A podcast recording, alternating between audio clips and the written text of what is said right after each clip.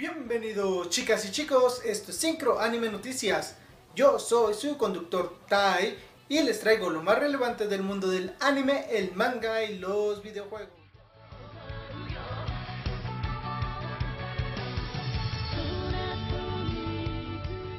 Comencemos obviamente con la noticia de la semana y es la fecha de estreno de Shingeki no Kyojin, la segunda temporada que por fin, por fin ya sabemos que se estrenará el próximo primero de abril.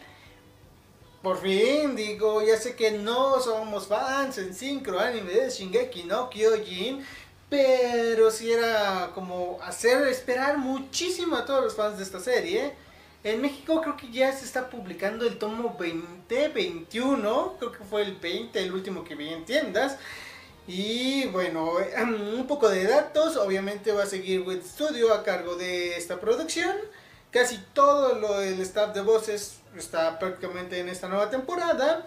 Incluso Link, Linkat Horizon, que fue el cantante de los openings de la primera temporada, volverá a cantar el opening de esta segunda temporada. Recordemos que originalmente salió la primera temporada en 2013 y esta segunda temporada se prometió para 2016. Ya es 2017 e incluso va a salir en abril, así que sí llevan mucho retraso, pero esperemos que sea por algo bueno. Ustedes no dejen demasiados spoilers, pero los que hayan leído el manga realmente vale la pena. Todo lo que nos falta por ver en el manga, déjenlo ahí abajo en los comentarios. Sin spoilers, por favor.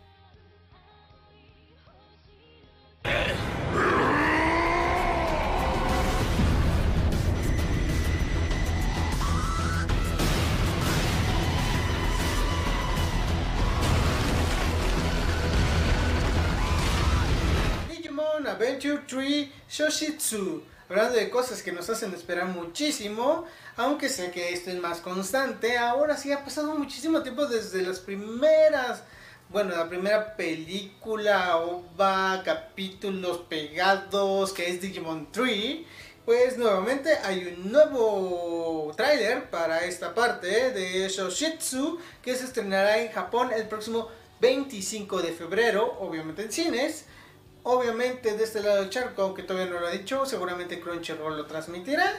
Y con eso seguiré. Por ahí alguien que me diga si ya esto es lo último, casi lo último. Porque espero ver Digimon Tree ya hasta que esté completo.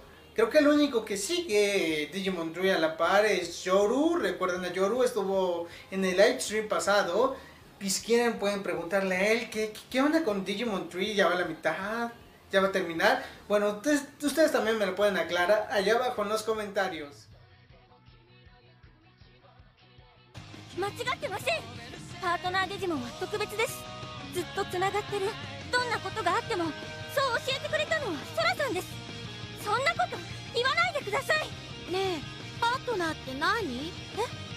En noticias de España, Milky Way Ediciones acaba de licenciar el manga de To You Eternity, que de hecho lleva muy poco en Japón, pero parece tenido una aceptación bastante singular allá, así que decidieron arriesgarse y, y, traerlo ya de una vez. Este manga originalmente se publicó en noviembre, lleva un tomo a la fecha, el segundo se espera para el próximo 17 de marzo y el tercer tomo se espera para mayo.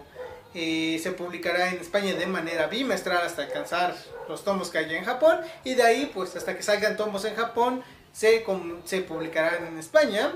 La historia trata sobre una criatura inmortal que llega a la Tierra y que conoce a un chico en la tundra y esta criatura inmortal tiene la capacidad de copiar la apariencia de las personas pero la singularidad es que esta tiene una vez que copia a alguien, para copiar a otra persona, esta tiene que tener un mayor ímpetu. Cualquier cosa que signifique eso. Eh, un poco entretenido se ve, pero nada particularmente novedoso.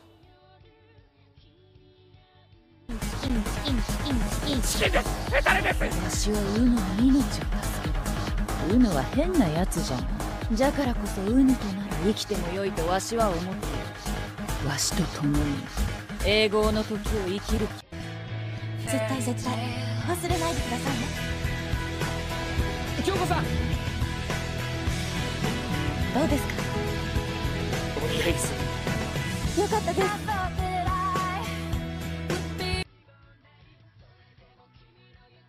Con más hype que nunca, Kishimonogatari, tercera parte, Reiketsu Hen, que se acaba de estrenar el pasado 6 de enero en Japón, estrena un nuevo tráiler para llamar al público a ir a los cines. Recordemos que ya estas películas de anime duran muchísimo en cines, como 3 meses. Incluso hemos visto casos de un año entero en cines, obviamente ya en menos salas, pero digo, estar un año en cines es bastante. Eh, como saben, Kisumonogatari es la primera parte de todas las novelas, mm, no en la en el sentido cronológico, es como Araragi se vuelve vampiro y como tiene esta relación con Shinobu, cómo termina Shinobu de ser una vampiresa a ser una compañera eterna de Araragi. Se ve que también está muy emocionante, también es de esas cosas que estoy esperando hasta que ya estén todas eh, disponibles para poder verlas. Y eso abre a toda una sección de noticias sobre Nishi o Ishi. Porque también anunciaron que la adaptación a manga de Okitegami Kyoko no Biboroku, que se publicaba en la Morning Shonen Magazine, ya termina su primera parte el próximo 6 de marzo. Esta es, un, como dije, una adaptación a manga de una de las novelas de Nishi Oisin que trata sobre la chica que se llama Okitema- Okitegami Kyoko, que es la detective olvidadiza, pues una vez que pasa el día olvida todo, por lo que, por lo que se ve forzada a resolver todos sus casos en un solo día.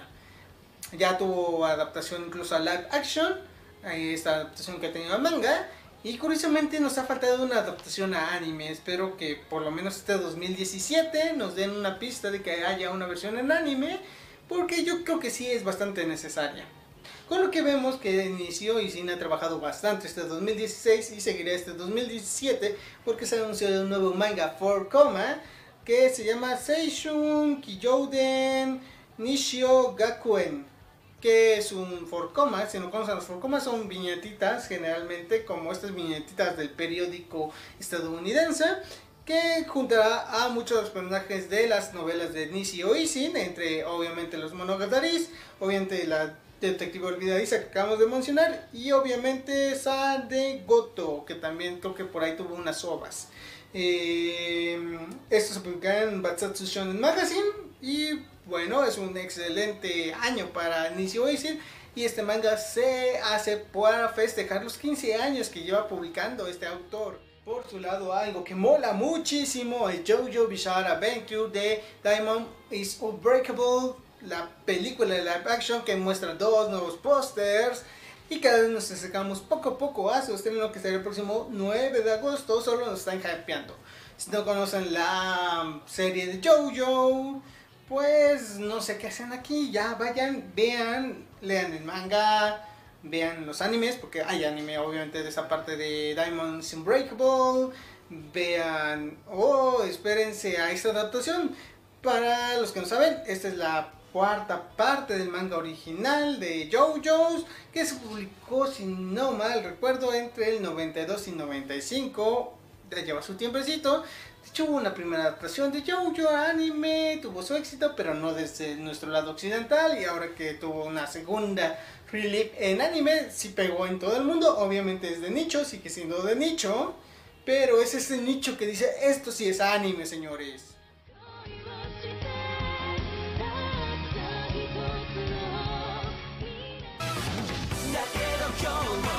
だ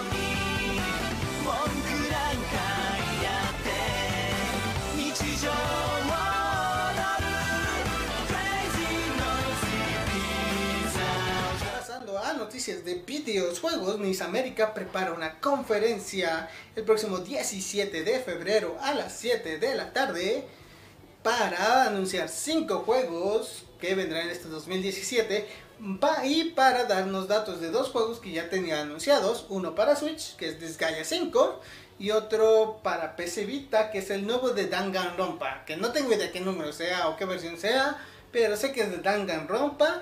Entre los rumores es que eh, uno de los cinco juegos que nos va a anunciar es el RPG Maker Fest para el Nintendo 3DS. Y bueno, hasta el momento solo se ha rumoreado ese título, pero dicen que va a venir cosas para 3DS, Play 4, PC Vita y Steam. mm, últimamente agarró más, fuertes, eh, más fuerza esta compañía de Nice America, que se dedica básicamente a eso, a publicar cosas súper de nicho japonesas de nuestro lado del charco, lo cual agradezco muchísimo. Porque conlleva muchas dificultades hacer la, la traducción. Digo, ya sé que es traducción al inglés y no al español, pero realmente se aprecia muchísimo el trabajo que hace esta compañía.